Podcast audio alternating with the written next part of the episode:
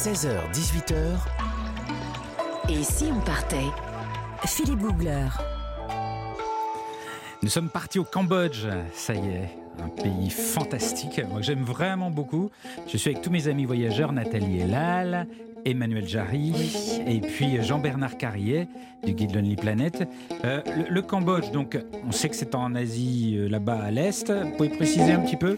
Oui, on va quand même mentionner qui sont ses voisins, ça permettra encore mieux de le repérer sur la carte. Euh, il est voisin de limitrophe de la Thaïlande, du Laos et du Vietnam. Mhm. C'est un pays assez petit en fait, à, à pas à seulement un tiers de la France métropolitaine. Donc voilà, ça se visite. euh, allez, en 10 jours, vous pouvez voir déjà beaucoup de choses sur place. Deux grandes caractéristiques géographiques le fleuve Mekong. Et le lac Tonlé Sap dont vous venez de parler. Ça, c'est vraiment les deux grands aspects majeurs de ce pays. Et puis j'ajoute quand même un troisième, faut pas oublier, il me tient à cœur aussi celui-là, c'est une façade littorale euh, qui donne sur le golfe de Thaïlande avec euh, de belles stations balnéaires dont on parlera tout à l'heure Ouais. et des petites îles bien sympathiques. Et des petites îles paradisiaques, on ne le dit pas souvent Mais au oui. Cambodge. Ouais, c'est ouais, vrai, ouais. c'est vrai. Nous sommes euh, en direct avec Laurent Holdener. Il est français d'origine cambodgienne.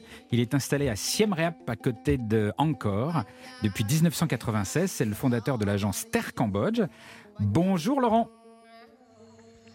Oui, bonsoir, euh, bonsoir Philippe. Alors vous me dites bonsoir parce qu'il est quelle heure là-bas au Cambodge Ah oui, il est, dix- il est déjà 10 heures. hein. Ah oui. On a 5 heures de décalage par rapport à la France. Bon, ça va. Vous tenez le choc encore? Oui, oui, oui, pas de Bon. souci. Alors, vous avez euh, grandi en Europe et lors de, de votre départ vers le Cambodge, je crois que ce qui vous animait, c'était, l'aventure, l'idée de, partir à la recherche des temples, des cités perdues, des ruines dans la jungle, de faire un peu votre Indiana Jones, c'est ça? Oui, tout à fait. C'est la notion de, de découverte, d'aventure, de forêt tropicale, de, de pierres perdues euh, dans cette jungle qui, qui m'avait qui m'a beaucoup attiré.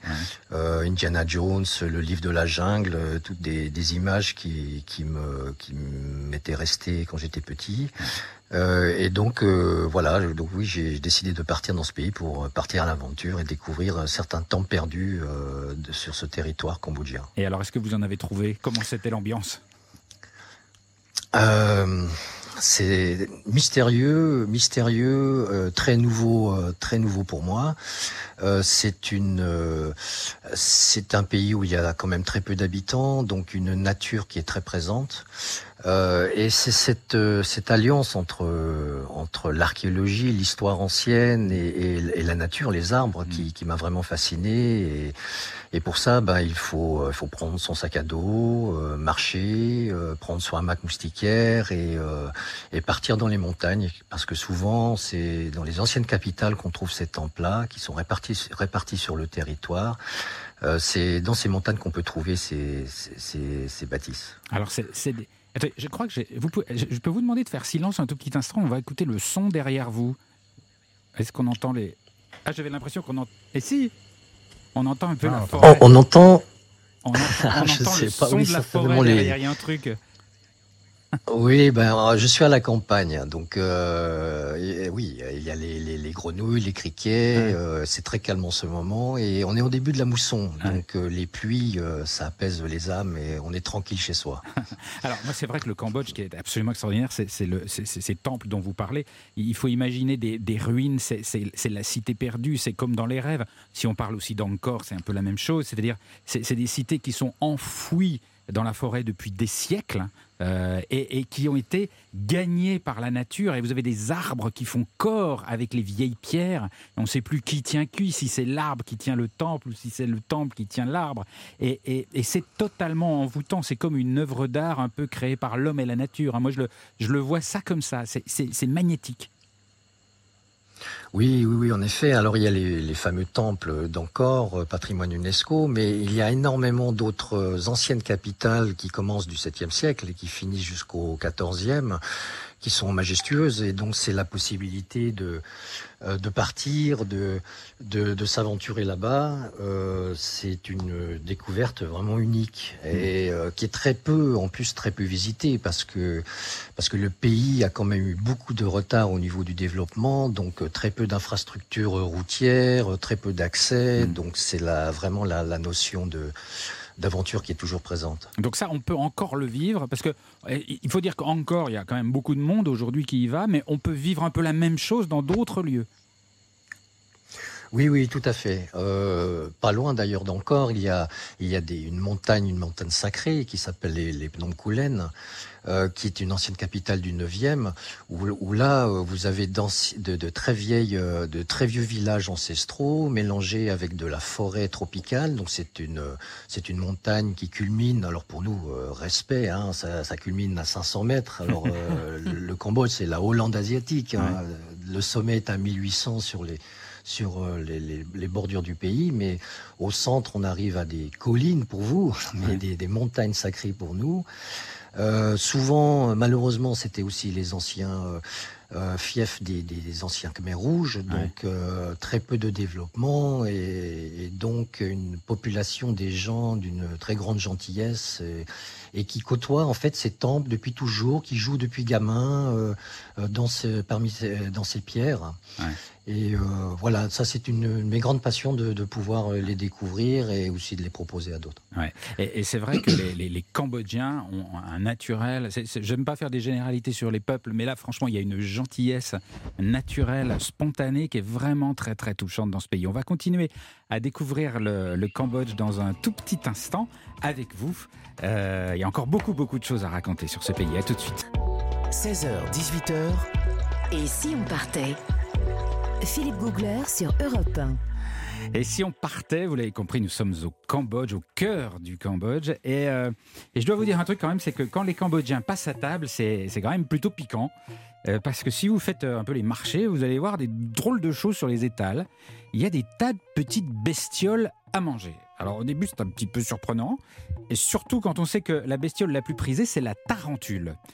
Quand j'ai vu ça sur les marchés, je me suis dit, bon, je vais pas la manger tout de suite, mais en revanche, je vais essayer de rencontrer un chasseur de tarentules. Donc, euh, quand on se dit, je vais rencontrer un chasseur de tarentules, on s'attend à tomber sur un solide gaillard, un aventurier de la jungle, un, costaud, un, gars entraîné à la morsure venimeuse. Et alors, quand j'arrive dans la maison des chasseurs, eh ben c'est pas du tout ça. C'est une petite ferme tranquille. Euh, ça rigole dans la cuisine. Il y a une petite odeur de poulet grillé. Il y a la maman qui cuisine. Et à 15 mètres de là, dans le jardin, il y a le chasseur de tarentules. Et c'est le papa, décontracté, avec ses deux enfants, en tongs, en train de chercher tranquillement des tarentules au milieu des herbes folles. Parce que là-bas, il y a des tarentules comme il y a des grillons chez nous. Hein. Il y en a partout. Et il cherche ça, mais vraiment hyper relax. Euh, donc je lui, dis au papa, je lui dis, mais alors votre jardin, il est infesté de, tarentules? Il m'a répond, bah oui, oui, oui, il y en a là, tout autour, regardez. Ça, de toute façon, ça risque rien, elles sont dans leurs trous. Et euh, c'est vrai que sous les broussailles, vous avez des petits orifices d'environ 5 cm de, diamètre, et ce sont les, les terriers de la, de la tarentule. Alors, le principe pour les attraper, c'est que le papa prend un petit bâton et il va gratter au fond du terrier, il cherche un peu comme ça, et il récupère une sorte de gros cocon mou et blanc. Alors ça ressemble, euh, pour vous dire, un peu à un, à un œuf poché blanc, vous voyez? C'est un peu mou comme ça. Jusque-là, tout va bien. c'est un cocon qui contient en fait une centaine d'œufs de petites tarentules. Ah ouais. Et donc, comme ouais. il retire comme ça le, le, le cocon, il y a la maman tarentule qui était au fond du terrier qui accourt pour essayer de retenir le cocon, elle veut le protéger. Mmh. Et elle y met toutes ses forces, elle s'y agrippe avec ses pattes, alors que le papa continue de tirer le cocon vers l'extérieur. Et alors, moi j'aime pas trop les araignées, mais voir cette petite maman araignée qui défend ses œufs comme ça. Oui, c'est touchant. Ouais, mmh. c'est tout mignon. Enfin bon, avec le bout du bâton, le papa soulève le cocon et l'araignée reste suspendue au cocon et au bâton. Et donc, euh, elle est coincée parce qu'elle ne veut pas lâcher euh, ni le cocon ni le bâton. Et en fait, elle est piégée parce que le papa va la prendre avec ses doigts, avec un geste très pro pour pas se faire mordre. Et il lui casse direct ses, ses crochets venimeux et, euh, et c'est cuit. C'est fini pour tout la ça à la main. Il a, il a tout ça à la main, avec un grand sourire, en disputant ses enfants parce que euh, je sais pas quoi. C'est dangereux si elle pique. Ah mais c'est venimeux. Ouais, ouais. Et donc, euh, évidemment, euh, après qu'il ait capturé la tarentule, j'ai eu droit à bah, prends-la dans ta main. C'est le grand classique. Donc, euh, j'ai un petit peu hésité, mais en fait, je l'ai fait. Et, et, en fait, c'est très doux. Hein c'est très léger. C'est comme une caresse. Et, et, pour ceux qui sont un peu arachnophobes, euh, je conseille le- la caresse de la tarentule. Ah, c'est une bonne- arriver, C'est une bonne hein. thérapie, ça. Mais c'est vrai, vous pouvez vous réconcilier avec les, Les araignées. tuyaux. C'est vrai. Et puis alors après, il a fallu goûter la tarentule. Alors là, c'est servi euh, frit. Euh, et donc j'ai commencé par les pâtes. Et la saveur, comment vous décrire? C'est un peu comme euh, euh, une petite tablette bien grillée. Ça a un goût de poisson.